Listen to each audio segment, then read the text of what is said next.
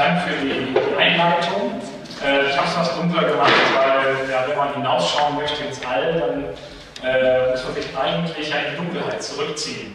Und äh, nur zu viele Bilder, deswegen ist es, glaube ich, ganz, ganz gut, dass wir das ein bisschen besser sehen können. Was ich machen möchte, ist eigentlich so eine äh, Reise äh, durchs Weltall bis hin zum Urknall. Wir werden verschiedene Teile der Astrophysik sehen. Ich denke, es sollte einfach sein. Ich werde viel erzählen. Können, wer alle in die Tiefe gehen möchte hinterher, der kann sicherlich nochmal mit mir mehr darüber diskutieren. Äh, eine ganze Reihe Dinge streifen und uns ja unterwegs machen und einfach entdecken. Und ich denke, das ist das, was Wissenschaftler jetzt tun. Die versuchen zu entdecken, diese Schöpfung zu durchstreifen mit ihren Gedanken, mit ihren äh, äh wir haben uns mit Teleskopen, der Helmut, der macht das zu Fuß oder mit dem Auto und der guckt sich die Sachen wirklich, der kann da hin, kann das anschauen. Wir sind auf Teleskope angewiesen und wir können äh, heute Bilder machen, natürlich vom Weltall, äh, die so keine Generation vor uns machen konnten. Und das ist das, was wir auch immer, was ich immer betone, als großes Vorrecht, das wir haben heute, dass wir äh, etwas sehen können von dieser Welt, von diesem Weltall, von dieser Schöpfung, die keine Generation vor uns sehen durfte. In einer Klarheit, in einer Schönheit, äh, die ja bisher nur Gott vorbehalten war. Und äh, ich habe das mal in einem Zeitungsinterview in Holland gesagt, in einer der großen Tageszeitung, da gesagt, ja eigentlich dürfen wir das, was Propheten früher nur so in ihren Köpfen vielleicht als Vision haben können, das können wir heute sehen. Und der Titel des Interviews, äh, ich kann mehr sehen als die Propheten. Fand ich ein bisschen arrogant, aber war auch nicht so gemeint. Aber es ist sozusagen ein Vorrecht, dass wir das dürfen, dass wir Dinge sehen dürfen. Das ist das, was mich als Kind eigentlich immer fasziniert hat. Ich will sehen. Ich will das in meinem Glauben eigentlich so. Also meine, größte Hoffnung sei, irgendwann sehe ich den Herrn. Ne? Und das ist so äh, jetzt ein vorweggenommenes Sehen dürfen in der Astronomie. Ähm, Thema geht ja ein bisschen über Wissenschaft und Glauben und das ist ein Vers, den ich immer wieder am Anfang, den Anfang stelle äh, Vers von Paulus, Gottes unsichtbares Wesen, seine ewige Kraft und Gottheit wird seit der Schöpfung der Welt an seinen Werken mit der Vernunft wahrgenommen. Also wir können was über den Schöpfer lernen, dadurch, dass wir nach seinen Werken gucken, also nach seiner Schöpfung, vom Anfang der Schöpfung nach seiner Schöpfung schauen, äh, und zwar mit unserer Vernunft, mit einem unserer wichtigsten Sinnesorgane, die uns wirklich auszeichnen und lernen dann etwas über diesen Schöpfer. Und äh, das ist, glaube ich, das, was wir Wissenschaftler tun. Nicht jeder tut es, um den Schöpfer näher kennenzulernen. Das ist, denke ich, immer noch so ein zweiter Schritt, den man dann machen muss, sozusagen aus dem Schauen ins, äh, ins wahre Schauen zu kommen. Und, äh, und das, denke ich, ein zweites Vorrecht, das wir als christliche Wissenschaftler haben, hinter dieser Wissenschaft noch mehr zu entdecken und eigentlich noch mehr genießen zu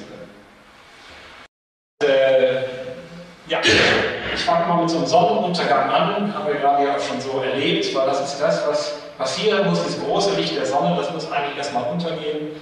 Und dann schauen wir hinaus und ist so ein, vielleicht ein Moment abends am Strand, wo wir so langsam den Sternenhimmel entstehen sehen, wo wir so ein bisschen die Schönheit genießen. Und äh, im Psalm 19, die Himmel erzählen die Ehre Gottes und die Feste verkündigt seiner Hände Werk. Und das ist, glaube ich, etwas, was ähm, uns auch als Astronomen dann wieder zurückruft und sagt, schau, schau, wer ich bin. Und äh, das ist so die Einladung an diesen Vortrag mal zu schauen, was, wie groß ist dieser Himmel, dieser sichtbare Himmel, den wir jetzt erforschen dürfen, äh, weil er kündet von Gott, der noch größer ist. Das ist so mein, mein unterliegendes äh, Glaubensbekenntnis eigentlich. Trotzdem ist es meine Aufgabe als Wissenschaftler, so sauber und gut meine Arbeit zu machen, wie es geht. Nicht zu denken, was ich jetzt glaube, was es ist, sondern ich muss mich durch die Werke und den Schöpfer leiten lassen. Und als Naturwissenschaftler heißt es, durch die Schöpfung leiten lassen, wenn ich sie verstehen will und begreifen möchte. Das ist meine Aufgabe als Wissenschaftler. Und nicht hinzugehen mit einer vorgefestigten Meinung und zu sagen, so und so ist es, weil das habe ich so im Kindergarten oder in, der Sonntagsschule oder im Kindergottesdienst gelernt. Nee, ich muss mich immer wieder korrigieren lassen, als Christ nämlich durch den Schöpfer und als Naturwissenschaftler durch die Schöpfung selber. Und, ähm, und dann erst darf ich, denke ich, äh, ähm, ja, so ein bisschen in Bescheidenheit äh, erleben, was diese große Festung ist. Äh, Festung. Gut, äh, wir starten auf unserer Reise. Space Shuttle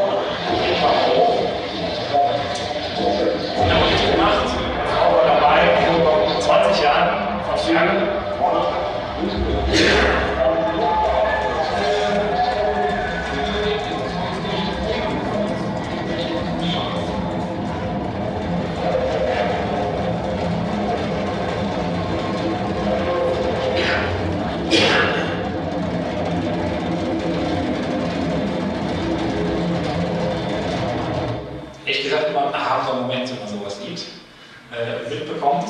Ähm, es war damals der Nacht, um 4 Uhr morgens oder sowas, äh, standen wir da mit unseren kleinen Kindern und sahen das relativ weit weg in Florida, ein Teil des äh, Space Shuttle, nein, des, des Space Teleskops, eine Kamera, die da hochflog. Und äh, das war ein kleiner Lichtpunkt, der war ganz aber auf einmal das Tag hell. Obwohl es ganz weit weg war, wurde auf einmal diese ganze Gegend taghell erleuchtet von dieser Kraft dieser Rakete, die das zeigt, wie Energie nötig ist, um sich zu lösen von dieser Erde. Und dann passiert der Rest eigentlich nur noch in meiner Fantasie, weil ja, weiter bin ich nicht gekommen, als sozusagen auf ein paar zig Kilometer vom Space Shuttle entfernt. Aber ich kann eben diese Bilder genießen, die gemacht werden. Und sobald äh, man im Weltraum ist, ändert sich eigentlich alles. Die ganze Perspektive ändert sich. Äh, auch Zeit und Raum ändern sich. Einer Dinge, ich habe selber mit dem Space Teleskop Beobachtungen gemacht, die muss man dann planen, stellt man fest, alle 90 Minuten muss man sozusagen äh, eine neue Konfiguration machen. Das kann man jetzt tun, dass das Space Teleskop 90 Minuten braucht, um einmal um die Erde zu fliegen. Und so ist es auch mit, den, äh, mit der Raumstation. Und alle 90 Minuten gibt es einen Sonnenaufgang und wieder einen Sonnenuntergang. Der Tag im All hat auf einmal dann nur noch 90 Minuten. Und äh, wir merken sofort, äh, 1000 Jahre sind von hier wie der Tag, der vergangen ist. Zeit ist relativ. Zeit ändert sich. Sie ändert sich tatsächlich nicht nur in der Form von äh, Tagen und, äh, und ähm, äh, ja, von, von, den Tagen, die gegeben sind durch, äh, durch die, die Sonne, Sonnenaufgänge, sondern wirklich die Zeit selber ändert sich. Ähm, das ist ein Bild, das sozusagen inspiriert ist durch die Relativitätstheorie von Einstein, die sagt, dass Materie, zum Beispiel auch die Erde, den Raum krümmt. Das ist eigentlich Anziehungskraft. Und einer der, der großen äh, Konsequenzen davon, die sehr fundamental sind, ist, äh, dass sich auch Zeit ändert in einem gekrümmten Raum. Wenn die Erde da ist, ändert sich auch die Zeit. Das hat damit zu tun, dass die Lichtgeschwindigkeit eine Konstante ist. Das ist ganz tief, habe ich gestern schon erzählt, ganz tief eingebacken in unsere Physik. Und wenn man das als Grundprämisse nimmt, dann hat Licht sozusagen mehr Weg zurückzulegen hier als im äußeren Bereich. Das heißt, hier dauert eine Uhr etwas, wenn ich ein Licht her bewegen würde, dann ist der etwas länger unterwegs. Und die Zeit läuft daher hier etwas langsamer als weiter außen. Denken alles Quatsch, Blödsinn. Nee, jeder von Ihnen benutzt das fast jeden Tag. Nämlich, äh, es gibt die GPS-Satelliten, das ist jetzt kein GPS-Satellit, sondern ein anderer Satellit, der da gezeichnet ist. Aber äh, die haben ganz genaue Uhren an Bord ihrer, äh, dieser Satelliten. Und das, was tun wir, wenn wir unser, unser Navigationssystem gebrauchen? Wir messen die Ankunftszeit von Radiosignalen relativ zu diesen Uhren. Und wenn man nicht dafür korrigiert, dass die Zeit dort oben im All langsamer läuft, als hier, äh, schneller läuft als hier auf der Erde, dann wäre unser Navigationssystem nach einem Tag 10 Kilometer daneben. Das ist eine Vorhersage der Relativitätstheorie. In den 70er Jahren hat man die Satelliten nach oben geschossen. Und dann haben die Ingenieure gesagt, ja, so ein Quatsch. Haben die Physiker gesagt, nee, nee, das müssen wir mitnehmen, ist ein ganz wichtiger Effekt. Die Zeit dort oben läuft schneller als hier unten. Quatsch. Haben sie, auch, haben sie nicht angeschaltet und es funktionierte nicht. Wir hatten es dann doch sozusagen im Hinterkopf, hatten es dann eingebaut, aber nicht angeschaltet. Dann haben sie es eingeschaltet und zack, war das GPS-System richtig. Zeit, das messen wir heute, Zeit läuft anders. Zeit ist tatsächlich relativ. Und das wird noch extremer in der Nähe vom Schwarzen Loch. Andere Änderung natürlich der Perspektive ist, ich sehe die Erde sozusagen, sind auch in Gottes in gewisser Weise. Ich sehe die Erde als Ganzes. In ihrer Verletzlichkeit, auch in ihrer Schönheit, als blaue Perle so im, auf dem Sand des, des, des, tiefen, schwarzen, aber auch kalten und lebensunfreien und des lebensfeindlichen Alls. Wir sehen eine ganz dünne Schicht der Atmosphäre, die uns, Schicht, äh, die uns schützt. Äh, wenn die weg wäre, wenn wir die kaputt machen, äh, dann ist eigentlich nichts mehr, was uns, was uns ja, Sicherheit und Wärme und, und Leben und, äh, und Sauerstoff gibt. Das ist wirklich eine ganz, ganz dünne Schicht und was ganz Besonderes. Auch dass überhaupt Wasser da ist. In, in dieser Vielfalt, das ist auch etwas ganz, ganz Ungewöhnliches. Äh, auch was ganz Seltenes, weil Wasser ist ausgesprochen selten in unserem Planeten. Nur ein klitzekleiner Bruchteil der Gesamtmasse äh, der Erde ist, besteht aus Wasser. Das ist alles an der Oberfläche und es ist flüssig. Und, äh, es ist ein wunderbarer Planet, den wir da haben. Dann äh, versuche ich weiterzugehen. Sehen wir hier eine Aufnahme von Erde und Mond natürlich äh, in der Projektion von dem, von dem Satelliten. Deswegen sieht es aus, als wäre der Mond sehr nah dran, sonst äh, wäre das, ne? der Mond ist natürlich deutlich weiter weg. 390.000 Kilometer äh, Entfernung. Äh, das gutes Auto hält sowas noch gerade aus. Du hast vielleicht mal so eins gefahren, ich, äh, ich, ich auch. Also äh, zum Mond könnte man noch mal fahren. Ähm, das Licht von der Erde zum Mond braucht ungefähr 1,3 Sekunden. Das heißt, der Mond ist auf, Abstand, auf, einem Abstand von einer Lichtsekunde. Das ist eine Abstandsskala, die wir uns merken können.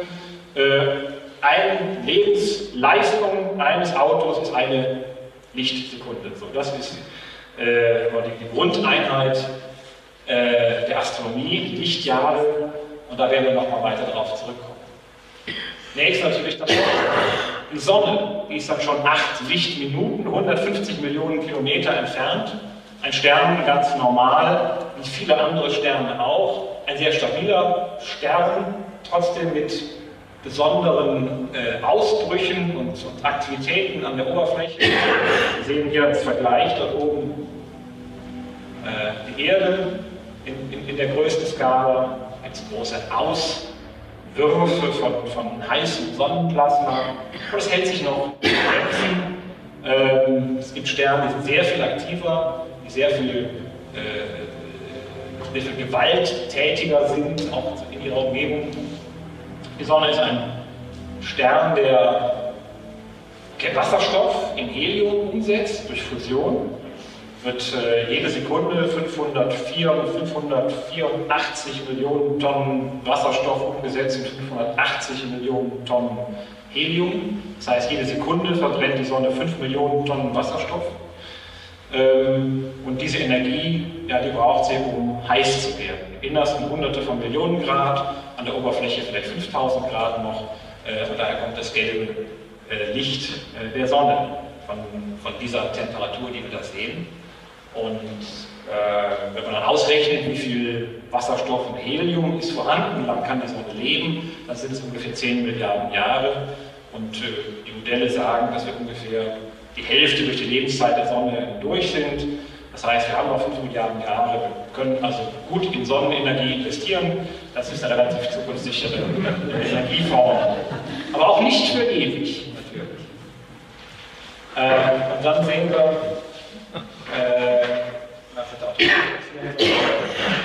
dann sehen wir das Sonnensystem. Das hier ist eine Animation, wo die Planeten natürlich etwas, etwas zu groß sind äh, im Vergleich zu äh, der Sonne selber und zu den Abständen. Zum Jupiter ist es ungefähr eine Lichtstunde, zum Saturn zwei Lichtstunden, ähm, ein paar Lichtstunden nach, zu den äußeren Planeten. Und äh, das war eine der großen Entdeckungen der modernen Wissenschaft, auch ein Durchbruch in unserem Weltbild, dass wir festgestellt haben, dass die Sonne im Zentrum nicht des Weltalls, im Zentrum unseres Sonnensystems steht, das, was äh, Galileo und Kepler und äh, Kopernikus äh, als Pioniere eigentlich erarbeitet haben. Und für Kepler, der eigentlich als erstes diese Planetenbahn beschrieben hat, als, als, als elliptische, fast kreisförmige, aber leicht elliptische Bahn um das Zentrum der Sonne, der war sehr stark motiviert auch durch seinen Glauben. Er konnte sich nicht vorstellen, dass das alte griechische Weltbild, das war ein griechisches Weltbild, wo die äh, äh, wo die Erde im, im, Zentrum war, das war mathematisch sehr hässlich beschrieben war. Die Formeln und die, die, die, Bewegung machten alle keinen Sinn. Man musste immer also dran rumfrickeln, um das Ganze wirklich passend zu kriegen. Und erst nachdem er die Sonne ins Zentrum geschoben hat, so wie Kopernikus das schon vorgeschlagen hat, mit elliptischen Bahnen, waren die Gleichungen wunderschön, regelmäßig und einfach und alles konnte man quasi schnell erklären. Es war in der Zeit noch keine bewiesene Theorie, es war nur eine reine Theorie. Die richtigen Beweise kamen erst 200 Jahre später, aber alles wurde wunderschön und einfach. Und das war für ihn eine, auch eine theologische Erfahrung, der gesagt hat, der Schöpfer, der macht nicht so was Hässliches. Das muss was Schönes sein. Das, das, das spricht von einem schönen und verlässlichen Schöpfer. Wir sehen hier, wie Gott gleich einem menschlichen Baumeister der Ordnung und regelgemäß an die Grund, Grundlegung der Welt herangetreten ist. Und das ist eine große, äh, ich glaube, auch eine, eine, gedankliche Leistung, die wir auch als, als Christen unserer christlichen Geschichte mit unserem Glauben eigentlich geschafft haben, zu sagen, Gott ist derselbe damals, heute und in Zukunft. Er hat eine, eine Schöpfung geschaffen, die ist so verlässlich, verlässlich. Der Schöpfer ist verlässlich, die Schöpfung ist verlässlich. Und die Schöpfung selber ist kein verzaubertes Etwas, sondern es ist etwas. Es ist nicht Gott selber. in vielen Religionen ist ja, das sind ja Bilder, sind göttlich oder Natur ist göttlich. Im christlichen Glauben ist die Natur eine Schöpfung, ist etwas durch Gott gemachtes. Das können wir untersuchen und äh, wir lernen haben Naturgesetze festgestellt, die auch von dieser Verlässlichkeit der Schöpfung und des Schöpfers sprechen. Deswegen, wenn jemand sagt, also das hat nichts mit Gott zu tun, das ist ein Naturgesetz, halte ich das für völlig Blödsinn. Das ist Teil auch Gottes Schöpfung und Teil Gottes Eigenschaften, diese Verlässlichkeit. Also es war eigentlich eine schöne Entwicklung, aber sie ist sozusagen, denke ich, durch den politischen Kampf, durch die Korruption eigentlich einer, Kirche, die, sagen wir mal, vielleicht 1500 Jahre eigentlich in sich selber geschmort hatte, zu einer Selbstherrlichkeit gewachsen ist, äh, ist das Ganze leider zerredet und kaputt gegangen. Es ist heute als ein, als ein Punkt, wird es gesehen, wo sozusagen äh, der Glaube und Wissenschaft auseinandergegangen sind. Dabei war das eigentlich ein Punkt, wo Glaube und Wissenschaft ganz eng beieinander gelegen haben. Und das ist ein bisschen schade, dass das heute so anders gesehen wird. Ähm, ich denke auch, dass es damals auch nicht so gesehen wurde, dass und Wissenschaft da sich getrennt haben. Das war erst vor 100, 150 Jahren, wo das ein großes Thema dann wurde. Jetzt verlassen wir sozusagen unser eigenes Sonnensystem, schauen hinaus ins Weltall und äh, wundern genau, wie damals äh, auch die Propheten und die, die, die Schreiber äh, der Bibel den Sternenhimmel er allein breitet den Himmel aus und geht auf den Wogen des Meeres. Er macht den Wagen am Himmel und den Orion und das Siebengestirn und die Sterne des Südens. Also das Meer, der Sternenhimmel, das ist das, was die Menschen so herausgerissen hat, eigentlich so aus, ihrer, ja, aus, aus ihrem kleinen Denken. Er hat, hat, das hat sie zu Gott gebracht. Das hier ist das Siebengestirn, äh, was wir alle wahrscheinlich kennen. Es sind nicht sieben Sterne, sondern es sind 1200 Sterne, junge Sterne. Jung heißt der Astronomie 150 Millionen Jahre alt, also das ist sozusagen äh, ein junger Sternhaufen, äh, von dem wir die hellsten sehen. Im, äh, in anderen Kulturen, die zählen sechs, wir zählen sieben. Und ich glaube im Japanischen ist es, äh, ups, äh, heißt Subaru, also wer so ein Auto fährt, der äh, fährt eigentlich ein, ein Sechsgestirn, glaube ich, ein Sechsgestirn drauf vorne als, äh, als Logo. Ja, was wir hier auch sehen, ist äh, die hellen Sterne drumherum, das sind diese Pinselstriche, die da sind, das sind Staubwolken, sehr, sehr dünne Staubwolken, eigentlich so Zigarettenrauch eigentlich, aber sehr viel dünner noch als Zigarettenrauch. Ähm, das sind Überbleibsel von den Sternen, äh, Staubwolken, aus denen diese Sterne entstanden sind. Und jetzt werden sie angestrahlt von dem Licht und das blaue Licht wird am besten gestreut. Genauso wie wie Sonnenlicht in unserer Atmosphäre gestreut wird durch kleinste Aerosole, Staubteilchen. Und dann wird das blaue Licht zu uns zurückgestreut und das, das grüne und rote, das geht einfach weiter durch. Darum ist der Himmel blau. Und genau den gleichen Effekt, den sehen wir hier auch. Das blaue Licht wird gestreut, kommt sozusagen von hinten äh, nach uns zu und das rote und das, das Rest, Rest des Lichts, das verschwindet dann in die andere Richtung des, des Alls. Deswegen ist dieses Licht vor allem äh, blau. Und jetzt äh, nähern wir uns dem Orion, der eben auch äh, Hiob inspiriert hat. Wir gehen jetzt zum Siebengestirn, zum Orion, ähm, der ganz besonders ist, weil er in eine ganz, ganz dichte Staubwolke noch eingehüllt ist. Da ist sozusagen noch, sind Sterne noch in einer viel früheren Phase. Sie entstehen nämlich gerade erst. Sie leuchten, sie sind äh, angefangen zu strahlen, aber der Staub ist noch drumherum. Und deshalb sehen wir hier diesen Orionnebel, so wie er heißt, äh, mit einem wunderschönen äh, Farbspiel. Manche der Farben sind verstärkt, also die Strukturen sind alle echt, die ich zeige, sind echte Bilder.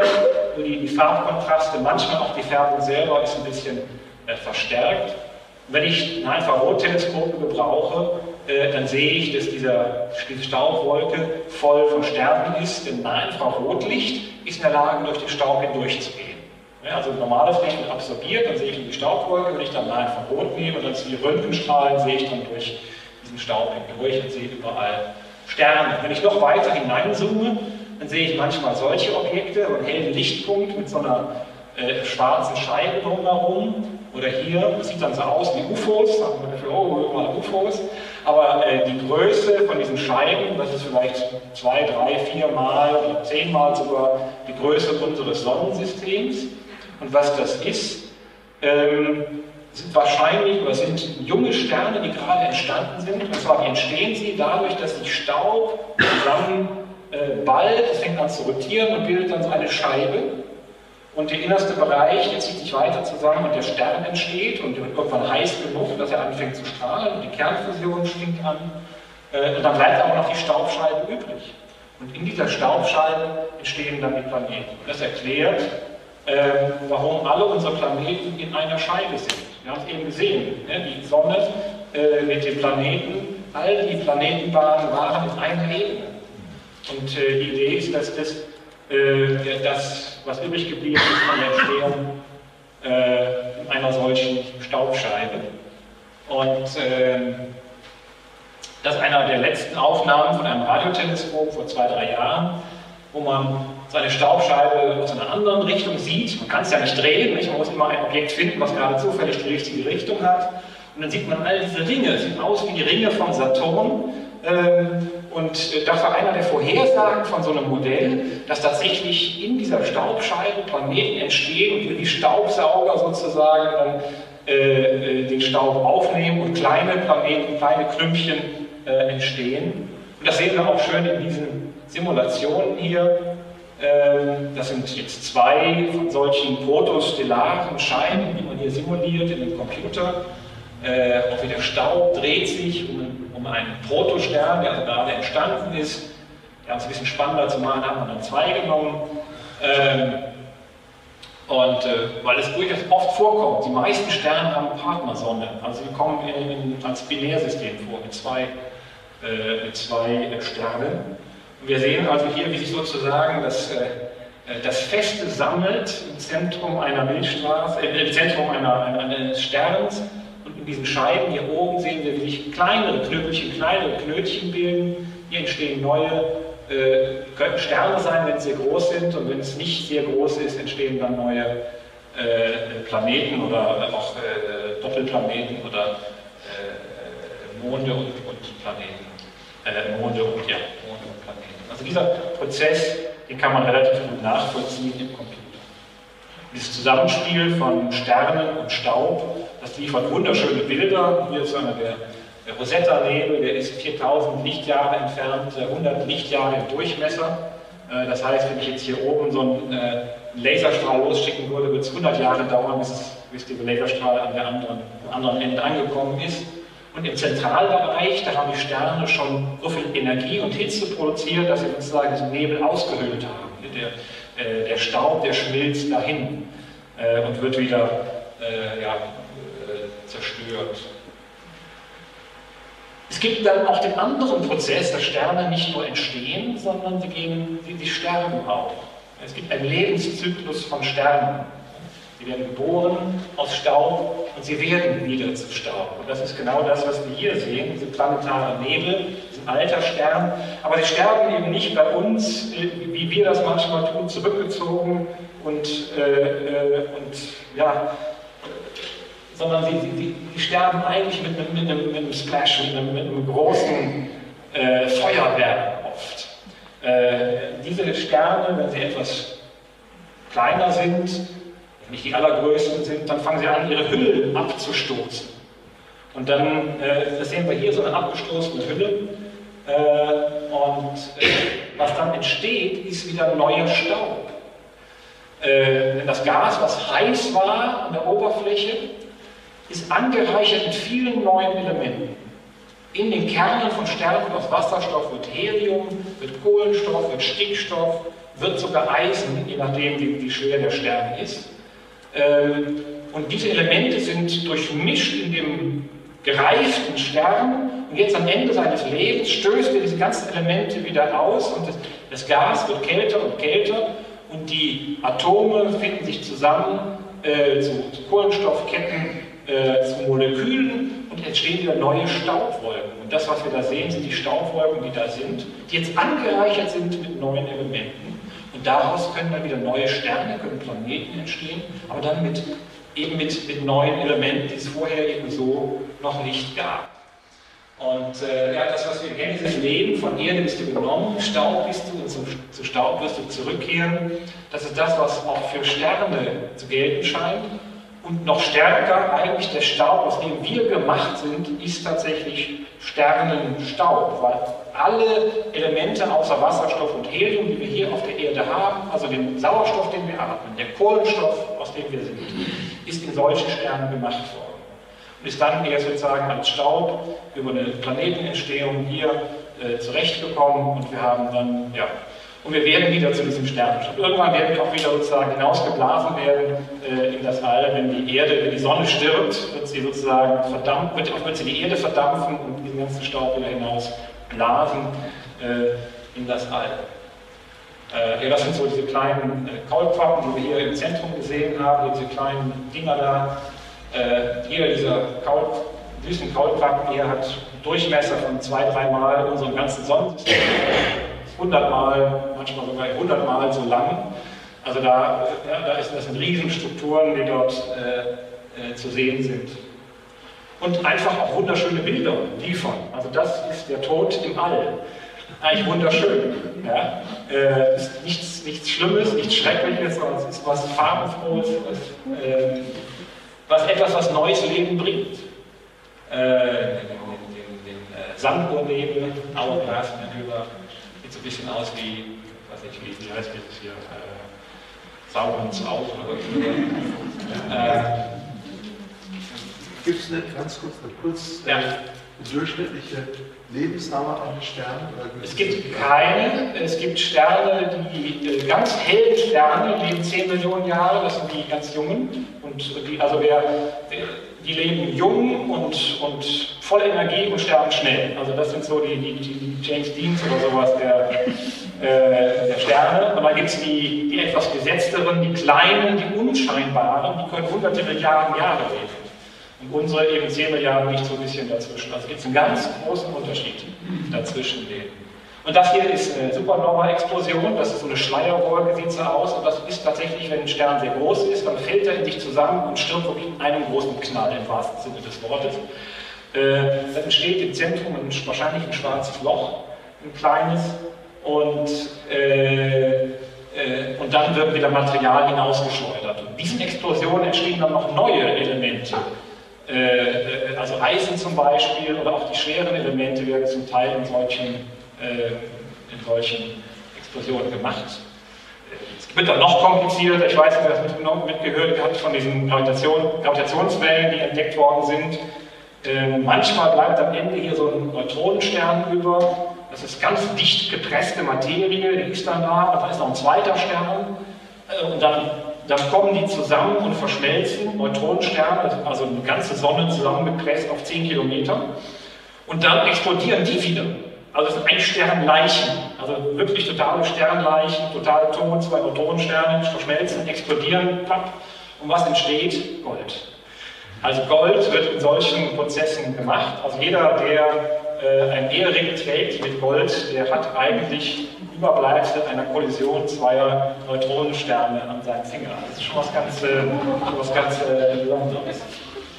Und diese, diese, diese Staubwolken, also diese, diese Schleierwolken, Explosionswolken, die, sieht man, die fliegen mit 10, 20, 30.000 Kilometern pro Sekunde auseinander. Und man sieht auch, das haben wir selber gemessen, wie diese Dinge auseinander fliegen und größer werden.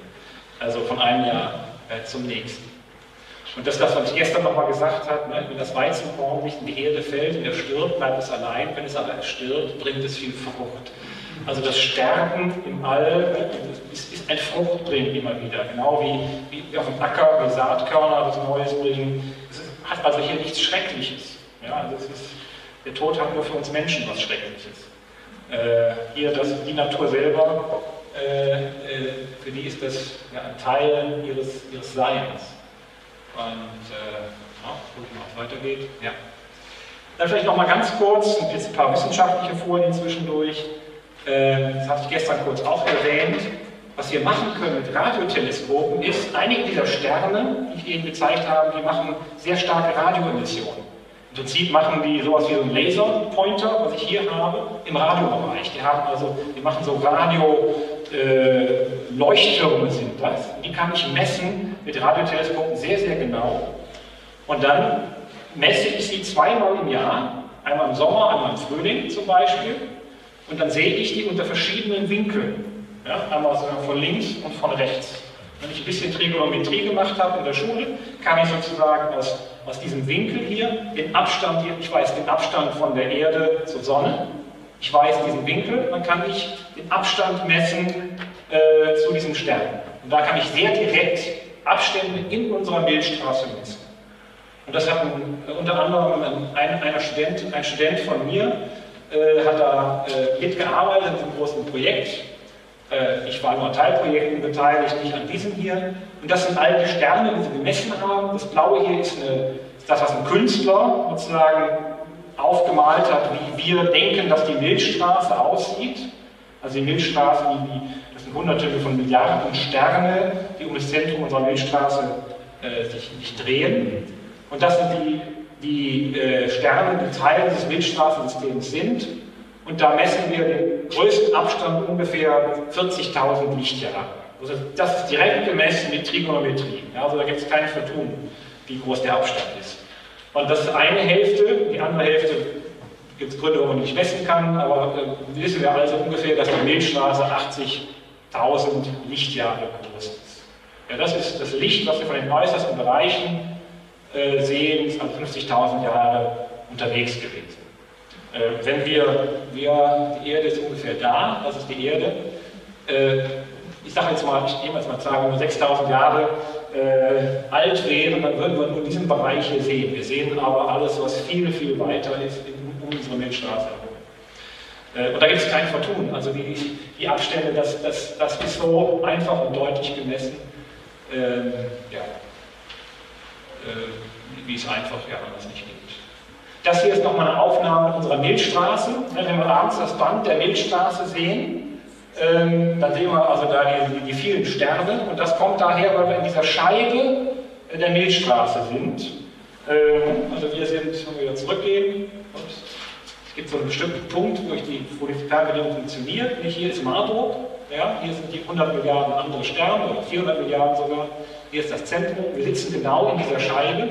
Deswegen sehen wir so eine Streif, einen Streifen äh, am Himmel. Und das ist die Milchstraße, die Scheibe von der Seite gesehen. Sehen wir das Zentrum auch? Äh, ja, äh, am besten kann man es von Namibia aus sehen zum Beispiel, da komme ich gleich noch, äh, da komme ich nicht drauf zurück, aber da brauche ich mehrfach so mal Bilder. Also von Afrika aus, da ist das Zentrum der Milchstraße direkt, direkt über uns. Südafrika, Namibia, südlichste Grenze von Namibia ist fast direkt äh, überall. Ne? Ähm, und das ist hier im Radiobereich. So sieht es im Radiobereich die Scheibe aus, also die, Radio, die, die Milchstraße strahlt. Und wenn wir hineinzoomen, sieht man hier so das innerste Lichtjahr der Milchstraße, sieht man im Zentrum der Milchstraße eine Radioquelle, die ganz besonders klein und kompakt ist. Die ist vor 40 Jahren entdeckt worden. Und da hat man gedacht, ist das das Zentrum der Milchstraße? Ist das das Herz der Milchstraße? Und tatsächlich dreht sich alles um diese Radioquelle. Äh, und äh, jetzt schauen wir uns ein Bild im optischen an. Das ist die Aufnahmen mit, mit Teleskopen zusammengesetzt. Jetzt fangen wir an. Wir zoomen hinein. Wir sehen überall diese Staubwolken. Und das verhindert eigentlich, dass wir im Optischen hineinschauen können ins Zentrum der Milchstraße. Deshalb am Anfang, in den 50er Jahren, hatte, wusste man gar nicht genau, wo das Zentrum der Milchstraße ist. Man sah 20 Grad daneben, weil das nicht der hellste Fleck ist. Der Milchstraße war eher ein dunklerer Fleck. Aber in den letzten 20, 30 Jahren hatte dann die Radiotechnik, die einem das dann gezeigt hat, und vor 20, 30 Jahren hat man auch Nahinfrarotaufnahmen machen können. Und wie ich schon erwähnte, kann man mit Nahinfrarot durch den Staub auch hindurchschauen. Und dann stellen wir hier im Zentrum eine große Ansammlung von Sternen fest, von äh, einigen Millionen Sternen, die im kleinen Bereich zusammengepresst sind. Was wir hier sehen, sind der ganz zentrale Bereich, Aufnahmen aus 20 Jahren zusammengesetzt. Wir sehen, dass die Sterne sich bewegen. Sterne stehen nicht fest, sondern bewegen sich. Und wir sehen auch, dass dieser Stern zum Beispiel sich hier in einer Ellipsenform um einen Punkt herum bewegt. Und das ist, was hier nochmal durch die Animation dargestellt, eine Bewegung, die man ausgerechnet hat, aufgrund der Bewegung und der Schnellheit der Sterne. alle Sterne im Zentrum bewegen sich um ein bestimmtes Zentrum, um einen bestimmten Punkt. Und das ist genau diese Radioquelle, die vor 40 Jahren entdeckt worden ist. Das ist tatsächlich der zentrale Punkt der Milchstraße. Und die Sterne bewegen sich mit 10.000 Kilometern pro Sekunde um diesen einen Punkt. Ähm, und da kann man ausrechnen, aufgrund der Geschwindigkeit und äh, wie weit sie weg sind, wie groß muss die Schwerkraft sein, damit die nicht wegfliegen. Ja, wenn ich mit 10.000 Kilometern da rumfliege, dann muss ich ganz viel Kraft haben. Ja, halten Sie mal einen Stern, der mit 10.000 Kilometern pro Sekunde in einem Kreisbahn um sich herumfliegt, an einem Seil fest. Ja, da ist eine ganz schön fest ziehen. Und, äh, und man hat dann ausgerechnet, wie viel Kraft brauche ich dafür? Und ich brauche die Schwerkraft von 4 Millionen Sonnen um die festzuhalten. Vier Millionen Sonnen habe ich nötig, um mit ihrer Schwerkraft daran zu ziehen. Ja, also unsere Sonne hält die Erde fest durch ihre Schwerkraft. Das geht. Das sind 30 Kilometer pro Sekunde oder sowas, mit der die Erde sich bewegt. Hier sind 10.000, brauche ich 4 Millionen Mal. Ähm, und da kommt fast kein Licht aus diesem, von diesem Punkt. Deswegen denkt man, dass das ein schwarzes Loch ist, ein äh, ein, ein ganz besonderes Objekt, das Einstein äh, Einsteins Relativitätstheorie vorhergesagt hat. Das überspringe ich jetzt mal.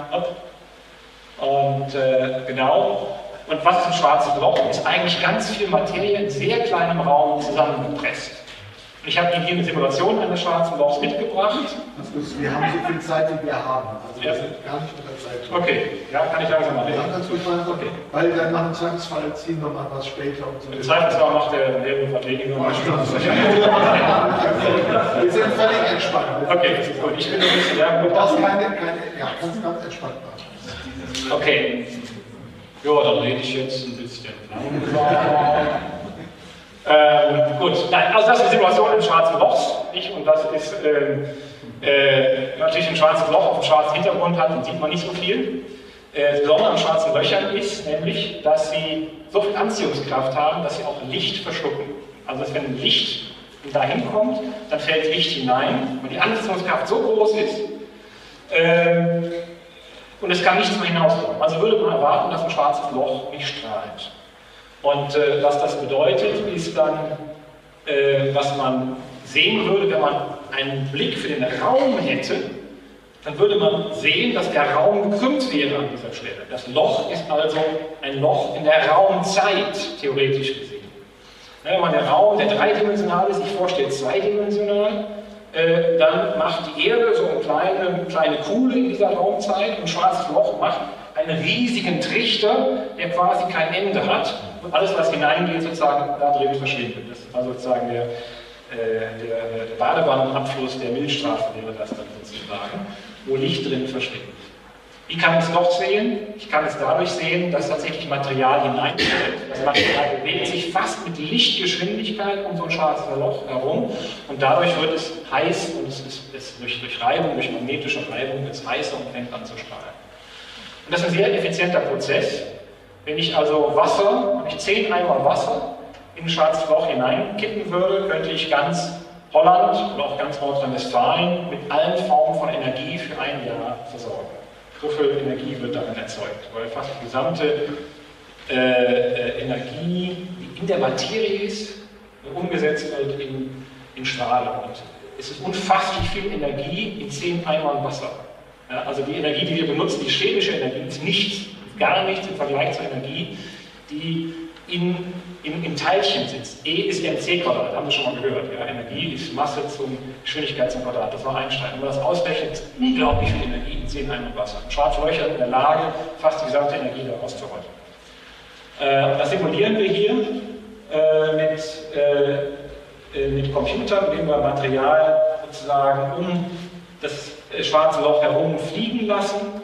Und dann sehen wir hier, wie das Material darum, hin, darum herumfliegt. Das ist jetzt eine Computersimulation.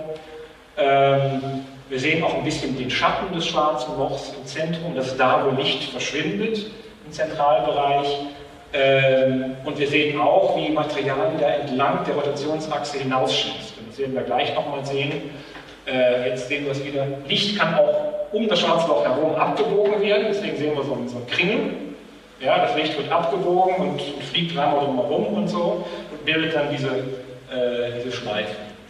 Äh, wenn jetzt, ich sage mal, wenn mein, mein, Kopf ein schwarzes Loch wäre, könnte ich meinen Hinterkopf sehen.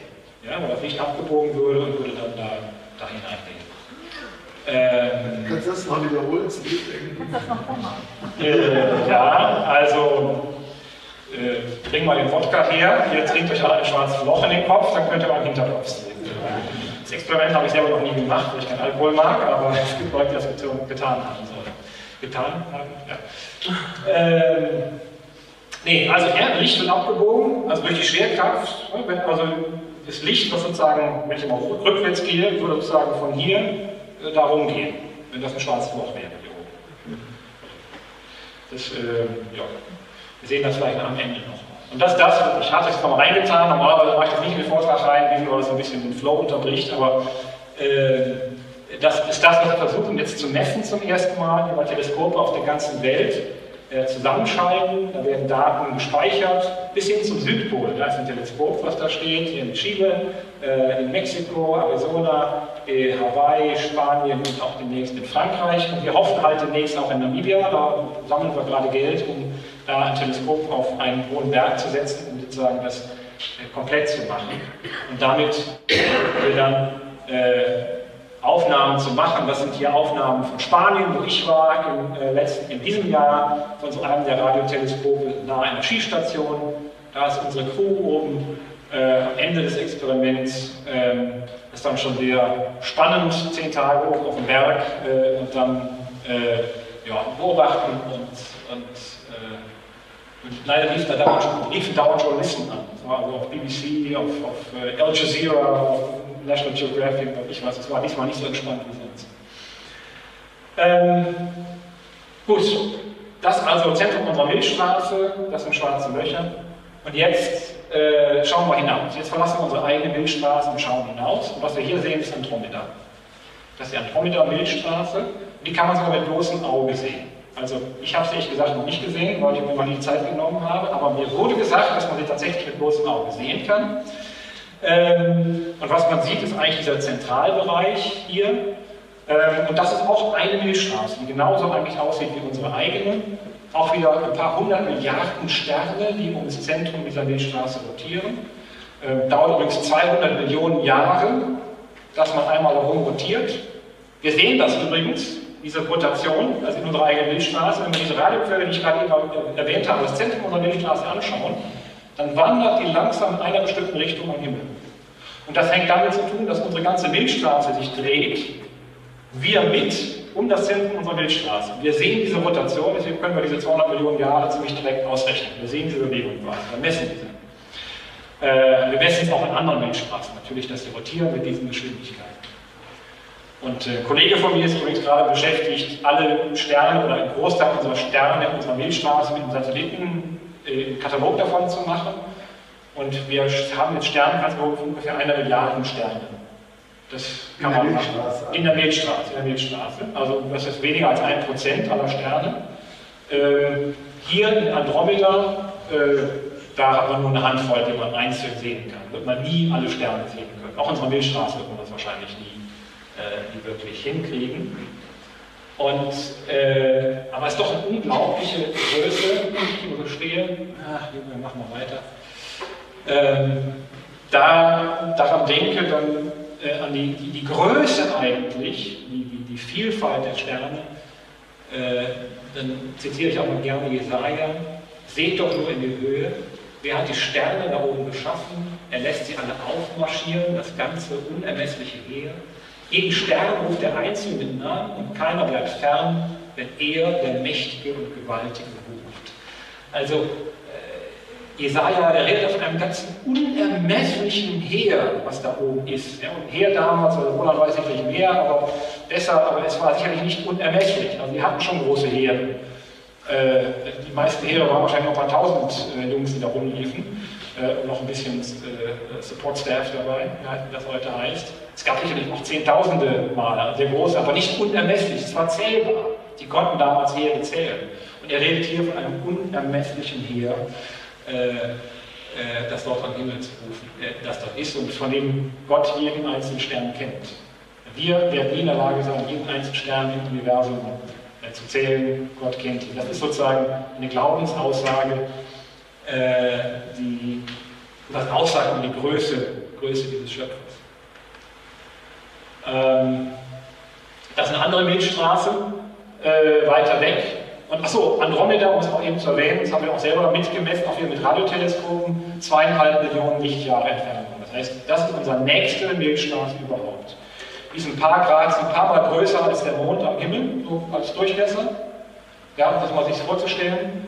Und die ist zweieinhalb Millionen Lichtjahre entfernt. Unsere Milchstraße, ungefähr genauso groß wie unsere Milchstraße, die den ganzen Himmel füllt. Wenn ich unsere Milchstraße dann eben zweieinhalb Millionen Lichtjahre weiter weg tue, dann wird sie eben kleiner. Ne? Und das sehe ich dann auch mit Andromeda. So, dann kriege ich die Größenskalen ungefähr hin. Das kann man durch einfaches sozusagen hinschauen, kann man sich das sozusagen dann auch äh, klar machen.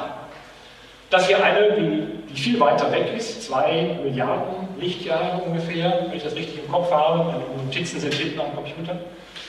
Ähm, und das sind Aufnahmen im optischen Bereich. Wenn ich jetzt mit Radioteleskopen da hinschaue, sehe ich das. Bang. Äh, das ist keine, keine Zeichnung oder sowas, das ein echte Radio, echtes Radiobild. Die Farbe stimmt nicht, weil Radio hat keine Farbe. Äh, aber es kommt etwas hinaus und das ist ungefähr eine, eine äh, Million Lichtjahre lang. Das heißt, wenn ich also hier oben bin, dann dauert es eine Million Jahre, bis das Licht hier angekommen ist. Und auch dieses Plasma, was da rausschießt, bewegt sich mit fast Lichtgeschwindigkeit nach draußen. Das ist wunderbar kollimiert. Und man kann zurückverfolgen, dass diese ganze Energie aus einem Bereich kommt, der so groß ist wie unser Sonnensystem. Und die Energie, die in diesem Feuerspeier steckt, ist also das Mehrfache, das Zehnfache von Energie, was in allen Sternen unserer Milchstraße produziert wird. Also hier wird ganz viel Energie auf sehr kleinstem Raum erzeugt und dann hinausgeschossen. Und die Idee ist, dass das tatsächlich so ein schweres schwarzes Loch ist, was im Zentrum einer Milchstraße ist und dann nochmal ganz viel Energie erzeugt, dadurch das Material hineinfällt. Also da sehen wir wirklich äh, das Wirken von so, äh, so schwarzen Löchern. Und äh, jetzt schaue ich weiter hinaus. Äh, das hier ist äh, auch wieder eine Aufnahme. Wir sehen Milchstraßen. Es ist nicht nur eine, und dann stellen wir fest, dass Milchstraßen auch nur Menschen sind, und gesellige Typen, äh, die gerne zusammen sind. Und das ist so, sie, befinden sich oft in sogenannten Galaxienhaufen, wo teilweise Tausende von Milchstraßen auf einem Haufen sind und sich durcheinander bewegen und umeinander bewegen, äh, mit auch wieder Tausenden von Kilometern pro Sekunde. Und das ist so einer dieser Galaxienhaufen, die wir hier sehen, äh, also tausend fröhliche Galaxien auf einem Haufen. Ähm, und dann hat man schon vor 30 Jahren festgestellt, und noch länger, 50 Jahren festgestellt, die bewegen sich ja eigentlich zu schnell. Die bewegen sich mit 1000 Kilometern pro Sekunde, dann bräuchte ich eine bestimmte Masse, um die festzuhalten. Ja, dann, dann kann ich ausrechnen, wie viel Masse da ist. Dann bräuchte ich zehnmal mehr Milchstraßen, als ich hier sehe, um die alle festzuhalten. Ist einer der großen Rätsel immer noch der, der Astrophysik heute. Was hält diese Bildstraßen fest? Und man hat dann das Konzept der sogenannten dunklen Materie entwickelt. Keine schwarzen Löcher, sondern dunkle, dass da noch eine Form von Materie ist, die wir nicht sehen können, nicht in Sternen ist, die alles aber das Universum durchzieht und äh, viel mehr ist als die Materie, die wir sehen. Und das, das heutige Bild ist, dass tatsächlich fast zehnmal mehr Materie äh, dass nur ein paar Prozent äh, der, der Materie, die wir, die wir kennen. Äh, also ein paar Prozent der Materie, die da ist, aus der Materie besteht, die wir kennen, und ein großer Teil aus einer unbekannten, dunklen Materie, nach der Teilchenphysiker suchen, nach der Astrophysiker suchen, die bis heute noch nicht gefunden ist. Äh, aber das ist einer der großen, großen Rätsel. Man kann auch das wieder simulieren, das finde ich so schön immer, wenn man das sieht, dass hier jetzt eine Simulation über, das ist auch wieder, wie das Universum in Gottes sehen würde, äh, über mehrere äh, Milliarden Jahre, wie sich so ein Galaxienhaufen entwickelt. Das ist ein springlebendiger Haufen von jungen Teenagern, die da umeinander springen, also Teenager-Kindern, die hüpfen und springen, da hüpfen nicht, aber durcheinander laufen und sich bewegen und tanzen umeinander. Ähm, und auch teilweise miteinander verschmelzen. Und das sehen wir auch äh, in Wirklichkeit hier im Zentrum. Da ist eine, eine Galaxie, die so, wie so ein fetter Sack da rumhängt. Alle anderen gehen dann durch und die wird größer und größer. Also eine wird größer, die anderen werden etwas äh, kleiner. Und auch das sehen wir in diesem Galaxienhaufen, dass dann im Zentralbereich oft so eine größere Galaxie ist, die anderen äh, ja, zerrissen zum Teil durch die Einwirkung der Schwerkraft. Naja, und das hier ist jetzt, ups, äh, als der letzte Galaxienbilder, das ich immer wieder gerne zeige. Ähm, ich habe eben gesagt, naja, also die, unsere Milchstraße füllt den ganzen Himmel, weil sie ganz nah ist. Dann guckt man nach Andromeda, das ist die nächste, die nächste, die nächste, nächste, nächste Milchstraße, die ist ungefähr ja, ein paar Mal den Monddurchmesser, ne? sechsmal oder sowas ist die groß. Okay. Und dann gucke ich noch weiter weg, also die Stecknadelkopf groß, die Galaxien.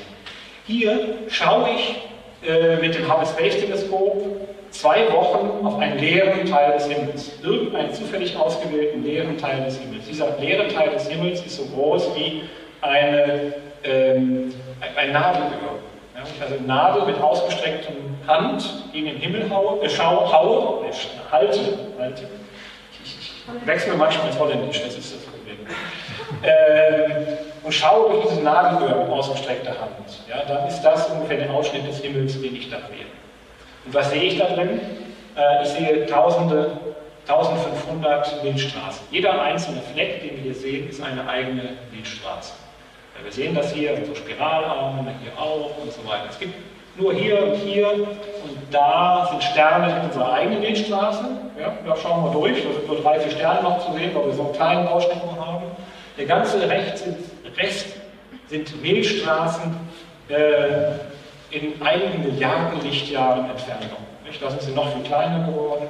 Wenn ich dann ausrechne, wie viele Nadelöhre ich nötig habe, 15 Millionen oder so, um den ganzen Himmel abzudecken und anzuschauen, dann stelle ich fest, dass ich also mindestens 400 Milliarden äh, Milchstraßen im ganzen Himmel habe, die ich sehen kann.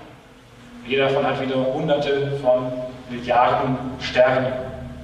Äh, das gibt einem so ein bisschen ein größeren Gefühl, äh, Größen, ja, Gefühl für die Größe dieses Alls, wie man des Himmels her nicht zählen, noch den Sand am Meer messen kann. Ach, ich bin überraschend, Jeremia, der spricht davon, meine, Sterne konnte man zählen damals. Ja, es gab also, Hipparchus hat einen Sternkatalog gemacht, das waren 800 Sterne oder sowas. Mit bloßem Auge kann man 2500 Sterne sehen. So, schwer katalogisieren, aber man kann sie zählen.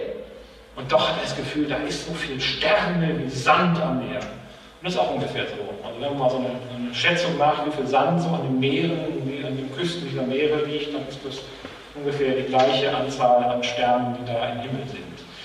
Ähm, also insgesamt gibt es mehr Sandkörner, also ich Sahara und so, also Lieblings Orte vom Helmut mit dazu nehme, ne, dann äh, die Atacama und, weiß ich was noch, dann, dann sind es mehr Sandkörner, aber an den Küsten so. Äh, ja, also das ist eine unglaubliche Menge von äh, Sonnensystemen, Sternen, alle von denen haben jetzt auch Planeten, da haben wir nicht viel zu gesagt. Naja, und dann kommt es jetzt zu dem Urblitz, das war einer der großen Entdeckungen von in den 20er Jahren. Ähm, Edwin Hubble und übrigens eigentlich als erster, der es entdeckt hat, war ein katholischer Priester, Lemaitre. Äh, man hat angefangen, äh, Milchstraßen zu messen. Damals wusste man noch gar nicht, dass das überhaupt etwas ist außerhalb unserer eigenen Milchstraße. Man dachte, das Universum besteht nur aus unserer eigenen Milchstraße. Das war unser Horizont damals. Man hat diese Fleckchen gesehen, wie Andromeda und, und ein paar andere. Man hat gefragt, was ist das? Ähm, da gab es dann neue Methode, um Entfernungen zu messen, hat festgestellt, doch, die sind ja weiter draußen, die gehören ja nicht mehr zu unserer Milchstraße, das ist was Neues. Und dann hat man festgestellt, die haben eine bestimmte Bewegung, eine Geschwindigkeit. Und zwar eine Geschwindigkeit in radialer Richtung, auf uns zu oder von uns weg. Und das hat mit einem bestimmten Effekt zu tun, dem Doppler-Effekt. Man kann also, äh, den kennt man aus, dem, aus, aus, der Formel 1. Ja? Wenn ich also beim Formel 1 äh, Rennen bin und höre das den, den Ton von, von einem Auto, von einem Rennwagen, der mir vorbei fährt, ja? Dann kommt das Auto auf mich zu. Also, ja, das ist das Typische. Da wissen sofort, dass ein Auto, das an mir vorbeifährt, wenn ich das höre. Warum? Wenn das Auto auf mich zukommt, wird der Ton zusammengepresst. Die Frequenz wird höher.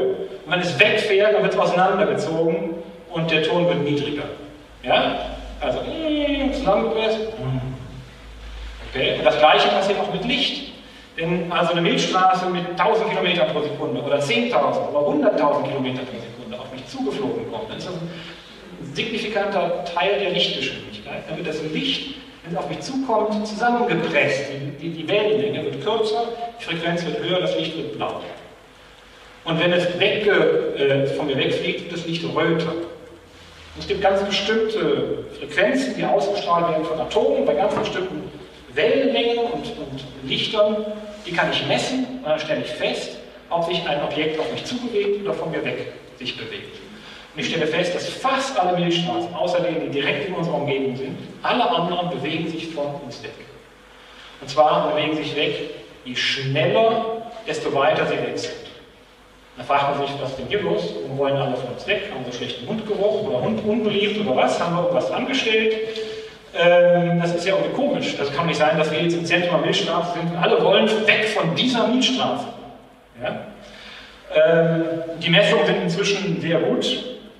Das hier ist das, was man ursprünglich, was Hubble in den frühen 20er, 30er Jahren gemessen hat. Und das hier sind jetzt Abstände, Megaparsec, Megaparsec sind 3 Millionen Lichtjahre. Wir sehen mal die Geschwindigkeit, wir sehen hier, je größer der Abstand ist, desto größer die Geschwindigkeit, womit sich Milchstraßen, das ist eine sehr, sehr gute Korrelation. Äh, am Anfang war die sehr schlecht, inzwischen ist die sehr gut. Ähm, und der Gedanke ist, kommt daher, dass sich das ganze Universum ausbreitet, wie so ein, ein Luftballon oder wie so eine, eine Zeltplane, die ich, die ich auseinanderziehe. Äh, ich war Jesaja 40, 22, er spannt sich aus wie ein Schleier und breitet sich aus wie ein Zelt, in dem man wohnt. Das ist natürlich das alte äh, äh, äh, Bild der Beduinen und das, äh, der Zelte, in denen sie da gewandert sind. Ähm, aber genauso so ein, so ein Bild ist das, was wir heute uns ins Weltall vorstellen. Wenn wir uns jetzt wieder unseren dreidimensionalen Raum zweidimensional vorstellen, als Oberfläche von einem Luftballon, ja, dann haben wir hier äh, Milchstraßen ganz nicht beieinander, dicht beieinander. Ja, hier diese Milchstraße, die hat den Abstand hier und zu der und die ist ein bisschen, bisschen weiter weg. Jetzt blase ich den Ballon auf dann ist die ein bisschen weiter weg, aber die ist viel weiter weg. Ja? Weil je weiter weg ist, desto mehr Ballonoberfläche kommt ja dazwischen. Ja, weil überall sprangt sich diese Ballonoberfläche aus. Je weiter eine, ein Objekt weg ist an dieser Oberfläche, desto mehr kommt dazwischen. Ja, doppelt so viel. Äh, deshalb, wenn ich sozusagen messe pro Atemstoß, wie schnell bewegt sich etwas von mir weg, dann bewegen sich diejenigen, die, die etwas weiter weg sind, schneller weg, weil die mehr Raum dazwischen haben als die anderen. So blase ich dieses Universum auf, ich ziehe diesen Schleier, äh, dreh, äh, puste ich auf und, äh, äh, und das ist der Effekt, der erklärt, warum alles voneinander sich wegbewegt. Ja? Alles bewegt sich voneinander weg. Nicht, dass einer von den anderen wegläuft, sondern alle voneinander sich aus. Das ist so die, der, der Grundgedanke. Ähm, ja, er spannt den Himmel aus, ja, jetzt habe ich das. Ja. Äh, was wir übrigens auch sehen, äh, ich überlege jetzt, ob ich das noch zeige. Ach, das ist jetzt nicht nötig, wir sprengen das mal, haben wir schon genug gesehen, geht es mal zum Ende. Ähm, und, äh, und wenn man das eben zurückrechnet, dann stellt man fest, dass eigentlich sozusagen irgendwann das ganze Universum an einem Punkt zusammen gewesen sein sollte. Lemaitre hat es damals das Uratom genannt. Die Amerikaner haben es dann immer Big Bang äh, genannt, das ein bisschen bah, kräftiger klingt, ist auch hängen geblieben. Die haben es dann Urknall genannt, finde ich also das Ur finde ich besser. Urblitz hat der Roland nochmal in die Diskussion geworfen, ja, genau. in der Vorbereitung. Ist, äh, ist eigentlich auch ein sehr schönes, vielleicht das schönere Bild, das schönere Wort. Äh, The Big Flash hätte man es auch nennen können. Äh, ich lasse das patentieren. Ja, das müssen Sie machen. Wahrscheinlich hat es schon auch jemand vorher so gemacht.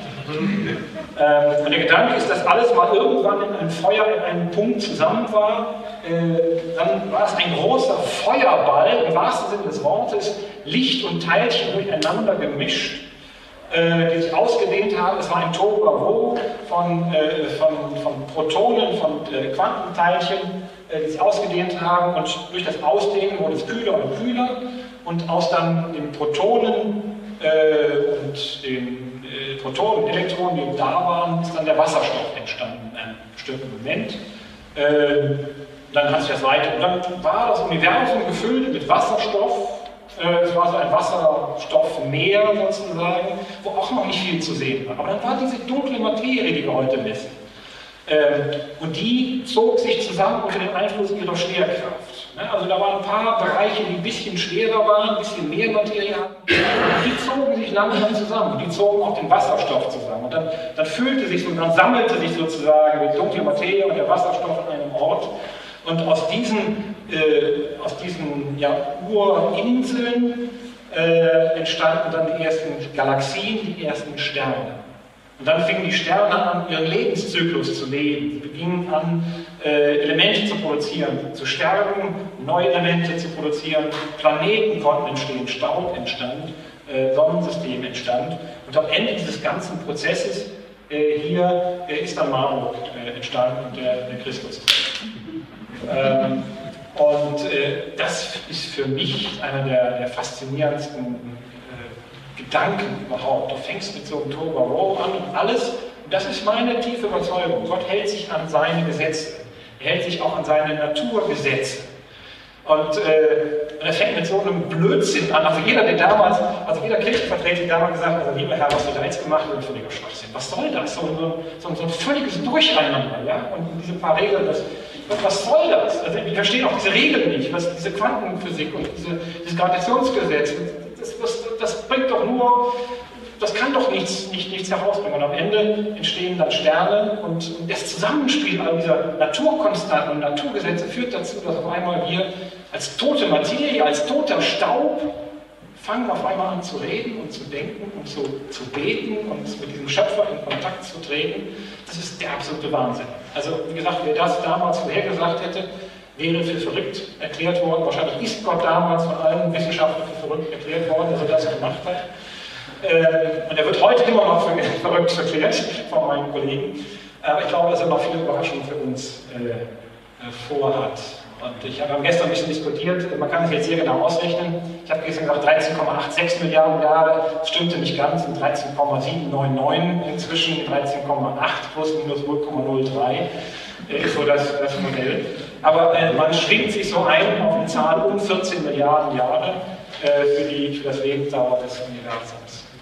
Aber das ist noch nicht alles. Der Raum, den wir sehen, ist nicht unbedingt den, den wir, der da ist. Wir sehen nur, so weit in 14 Milliarden Jahren das Licht laufen kann. Und das Universum selber, auch unser Universum, ist größer. Das heißt, was wir eigentlich sehen, ist nur ein Ausschnitt äh, der das hat ein bisschen damit zu tun, dass das Universum sich ausdehnt, also äh, wir uns mit ausdehnen, wir können tatsächlich 90 Milliarden Jahre weit sehen, also weiter als die 14 Milliarden Lichtjahre, aber auch nicht viel weiter.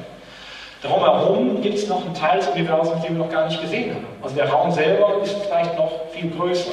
Und wie groß er wirklich ist, wissen wir nicht. Es könnte hundertmal größer sein, es könnte auch Milliardenmal größer sein. Da sind noch also große Unsicherheiten. Wie groß ist der Himmel wirklich? Also da ist noch eine große, äh, große ja, eine Grenze eigentlich, wie weit wir. Äh, ja, in Zukunft werden wir vielleicht noch ein bisschen mehr sehen, aber das All dehnt sich auch aus und immer schneller aus. Das ist etwas, was ich jetzt nicht erklärt habe. Also diese, diese Ausdehnung geht sogar noch etwas schneller. sodass wir vielleicht 120 Milliarden Lichtjahre weit sehen können, aber vielleicht nie viel weiter. Also wir werden nie wissen, was da draußen ist. Auch in 100 Milliarden Jahren werden wir vielleicht nicht wissen, was da noch alles draußen ist und sich verborgen hat. Naja, und dann gibt es natürlich Diskussionen innerhalb der Wissenschaft, ist das alles? Hat es nur ein Urknall gegeben? Es scheint so zu sein, dass sozusagen unser, unser Universum, früher war der Gedanke, ist das Universum vielleicht etwas, das sich ausdehnt und immer wieder kollabiert, in sich zusammenstürzt. Und das scheint heute nach heutigem Wissen ausgeschlossen. Es wird sich immer weiter ausdehnen und sozusagen vielleicht dann irgendwann in so einer Beliebigkeit oder in, in, in, in so einer, ja, es wird vielleicht aus Sternen, aus, äh, ja, aus, aus, aus Blut in gewisser Weise. Ähm, aber kann es sein, dass immer wieder neue Universen entstehen? Und da ist der Gedanke, dass es vielleicht so etwas wie ein Multiversum gibt, wo permanent in einem unglaublich großen Raum immer wieder neue Universen entstehen. Äh, und äh, das ist zum Teil motiviert durch die Hoffnung, dass man nicht einen Urknall braucht, sondern denn wenn man nur einen Urknall hat, dann braucht man mit Sicherheit einen Schöpfer. Ich glaube, da kommt man nicht dran vorbei. Wenn man viele Universen hat, äh, dann könnte man sagen, ach, da ist zufällig mal eins, das geklappt hat. Ja, also da passiert dauernd im Universum und eins hat zufällig mal alles so richtig. Äh, also da wird permanent gewürfelt und äh, dann braucht man doch wieder keinen Schöpfer, der das möglich macht. Und auch das ist ein verkehrter Gedanke, weil auch dieses Multiversumsmodell braucht wieder Regeln, nach denen es funktioniert, dass überhaupt Universen entstehen können. Deswegen ist für mich eigentlich, das habe ich gestern auch schon gesagt, der wichtigste Satz der Bibel, äh, am Anfang war das Wort, am Anfang war die Idee, am Anfang waren die Regeln, am Anfang war der Gedanke Gottes, wie das zu funktionieren hat. Und wenn er das mit so einem Multiversum gemacht hat, dann hat er das vielleicht mit und vielleicht ist er noch viel größer. Vielleicht ist das ja so, wer weiß es. Die Himmel erzählen die Ehre Gottes und die Festen verkündigt seiner Hände Werke. Jetzt habe ich mal irgendwann bei Willow, habe ich mit jemandem Mitarbeiter darüber geredet und gesagt, ja, das ist aber heute das Standardwissenschaft, die Diskussion ist Multiversen. Das machen wir eigentlich, um Gott loszuwerden. Und dann guckte ich auf den, den, den Text und sagte, die Himmel, oh Gott, da steht ja Plural. Also, äh, ich, das, hat, das, hat, andere Gründe. Ich glaube nicht, dass da wirklich gemeint ist, dass da viele Multiversen sind oder sowas. Aber äh, es hat mich dann wieder auf eine gewisse Bescheidenheit gewährt, gesagt, ich, ich, muss jetzt nicht wissenschaftlich genau wissen, wie das alles geht. Ich glaube, ich darf erschlagen sein und äh, beeindruckt sein von der Größe, von der Allmacht äh, dieses Schöpfers, der noch über dieser Schöpfung steht.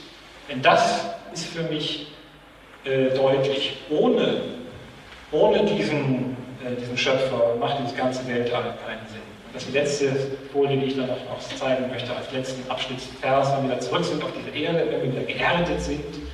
Meine Frau sagt immer, das ist ihre Aufgabe, mich zu ehren. Ähm, äh, dann sitzt man da und schauen auf dieses große All und fragen, ich sehe die Himmel deiner Finger Werk, den Mond und die Sterne, die du bereitet hast, was der Mensch, dass du seiner gedenkst. Auch da ist so wieder das Ausdruck des Psalmdichters, der das Gefühl hat, da ist eine unglaubliche Größe, eine unglaubliche Allmacht da draußen. Wer bin ich eigentlich? Und da hat er kein Teleskop für nötig gehabt. Da hat er nur sein Wissen, seine Intuition, sein Glauben, seine, seine Vision, seine Prophetie nötig gehabt, um das zu begreifen. Wer bin ich eigentlich? Die Antwort ist, du hast uns höher gemacht. Du hast mich geliebt. Ich kann dich erfahren, Gott. Und das haben Menschen damals erfahren, das erfahren Menschen heute. Und das ist, glaube ich, äh, heute umso wichtiger denn je angesichts dieser Kleinmachen, dieser erschlagenen Naturwissenschaften zu begreifen, dieser Schöpfer, der das alles gemacht hat, der will mir nahe sein. Und der hat das auch für mich gemacht. Und dafür bin ich dankbar. Statt Ihnen für die Aufmerksamkeit.